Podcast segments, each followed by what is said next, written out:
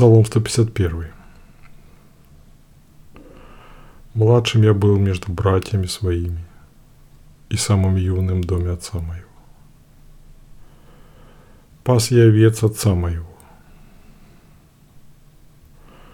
Руки мои сделали орган, и персты мои настраивали псалтирь. И кто возвестил обо мне, Господу моему? Сам Господь, сам услышал, сам послал вестника своего и взял меня от овец отца моего и помазал меня елеем помазания своего.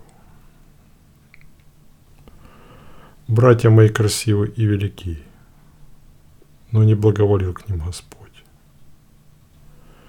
Я вышел навстречу иноплеменнику, и он заклял меня идолами своими.